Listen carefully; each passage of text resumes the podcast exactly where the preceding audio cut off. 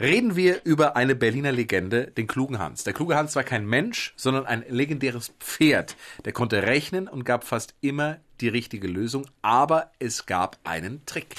100% Berlin. Ein Podcast von RBB 888. Zusammen mit dem Berlin-Portal Berlin, ich liebe dir. Mit der Zeitmaschine geht's mal kurz ins Berlin von 1902. Der Mathematiklehrer Wilhelm von Osten wohnt damals im Bezirk Mitte und hat ein Ziel. Er will auch Tieren das Rechnen beibringen. Ne, bei mir haben es auch verschiedene Lehrer versucht, sind grandios gescheitert. Vielleicht aber hätte er es ja geschafft. Möglicherweise. Bei einem Bär hat er keinen Erfolg gehabt. Allein es mit einem Bär auszuprobieren ist schon auch gefährlich, aber äh, stark.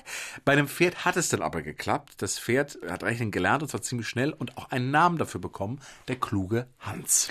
Ja, und zwar, äh, man kann sich das ja wirklich nicht vorstellen. Ein Pferd kann rechnen, aber das lief so ab. Von Osten, also der Mathematiklehrer, hat dem Hengst Aufgaben gestellt, zum Beispiel 3 plus 5. Na, acht. Machbar. Ist Ja. 8, definitiv. Und das Pferd hat dann achtmal mit dem vorderen rechten Huf auf den Boden geklopft. Stark. Und in 90 Prozent der Fällen hat er wohl auch das richtige Ergebnis geklopft. Und man kann sich das ja vorstellen, das ist natürlich eine Sensation. Der kluge Hans hat einen eigenen Merchandise-Shop, so würden wir heute sagen, gehabt. Damals gab es Postkarten, da war er eben drauf.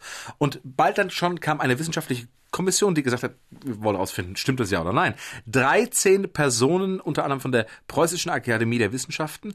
Und äh, das Ergebnis dieser Experten war auch, ja, das Pferd kann rechnen. Die hatten zum Schluss Fan-T-Shirts an.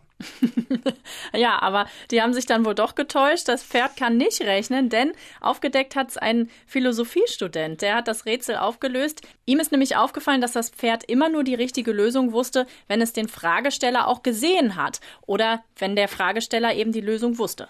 Ja, und wie hat er das gemacht? Die Lösung ist beeindruckend einfach. Der kluge Hans hat einfach den Fragesteller genau beobachtet. War die Lösung zum Beispiel die Acht, dann spannte sich vor dem achten Klopfen das Gesicht und der Körper des Fragestellers an. Und nach dem achten Klopfen entspannte sich dann alles. Das waren ganz kleine, minimale Bewegungen im Gesicht und auch total unabsichtlich. Aber das Pferd hat das eben wahrgenommen. Was ja an sich auch schon Wahnsinn ist, ne? Also, was das Tier so für feine Wahrnehmungen hatte, dass es das dann auch so schnell verstanden hat. Okay, wenn sich der Mensch wieder entspannt, dann höre ich auf zu klopfen. Also, ich meine, das allein ist ja schon, also ist ja schon Wahnsinn. Und äh, dadurch wusste das Pferd dann offensichtlich, okay, wenn der Fragesteller total angespannt ist, dann muss ich nochmal klopfen. Wenn er sich entspannt, habe ich die richtige Lösung gerade geklopft. Also, das Ja. Pferd konnte ja offensichtlich trotzdem vielleicht nicht rechnen, aber trotzdem ziemlich denken. Es war, irgendwie. es war Also- es, es, es, es, Ja. es fühlt sich an wie der Pferdeflüster mit Robert Redford, eigentlich. Man müsste es vielleicht nochmal neu verfilmen. Also, eine neue Kommission reiste in jedem Fall an und dem klugen Hans wurden dann die Augen verbunden und dann konnte er auf einmal nicht mehr rechnen. Der Zauber war vorbei, keiner wollte das Pferd mehr sehen und man ist auf den Fan-T-Shirts auch liegen geblieben. Och Mano, das arme Pferd. Nur weil es nicht mehr rechnen konnte. Ja, aber echt, ey. keiner mehr.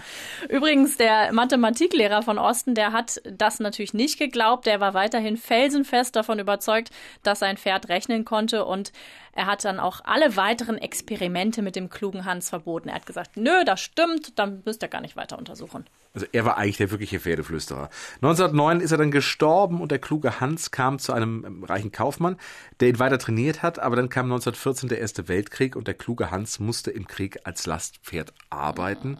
Sein weiteres Schicksal ist unbekannt, aber wahrscheinlich ist, dass er im, im Krieg gestorben ist. Das war eigentlich so ein schönes Leben und dann hat es so schlimm geendet. Naja, gut. Wir, wir wissen es ja nicht. Ja, Vielleicht wir wissen es nicht. Vielleicht hat er einen total und, schönen Tod. Ja, hat ein bisschen gerechnet noch, ein bisschen geklopft und dann ist es friedlich eingeschlafen. Stellen wir uns das so vor. vielleicht mit einem, mit einem Hahn und einem Esel und einer Katze so eine Kniffelrunde gehabt. Ja, genau. Und man muss ja auch sagen, auch wenn das Ende vielleicht, wir wissen es ja nicht, nicht so schön war, aber in der Psychologie lebt der kluge Hans ja wirklich weiter. Also er hat ja wirklich Spuren hinterlassen. Da gibt es nämlich den kluge Hans-Effekt. Damit meint man die unbewusste Beeinflussung einer Versuchsperson. Also am. Ende hat es doch alles echt was gebracht. Was für eine, wie gesagt, Berliner Legende. Ja. 100% Berlin. Ein Podcast von RBB 888. Zusammen mit dem Berlin-Portal Berlin, ich liebe dir.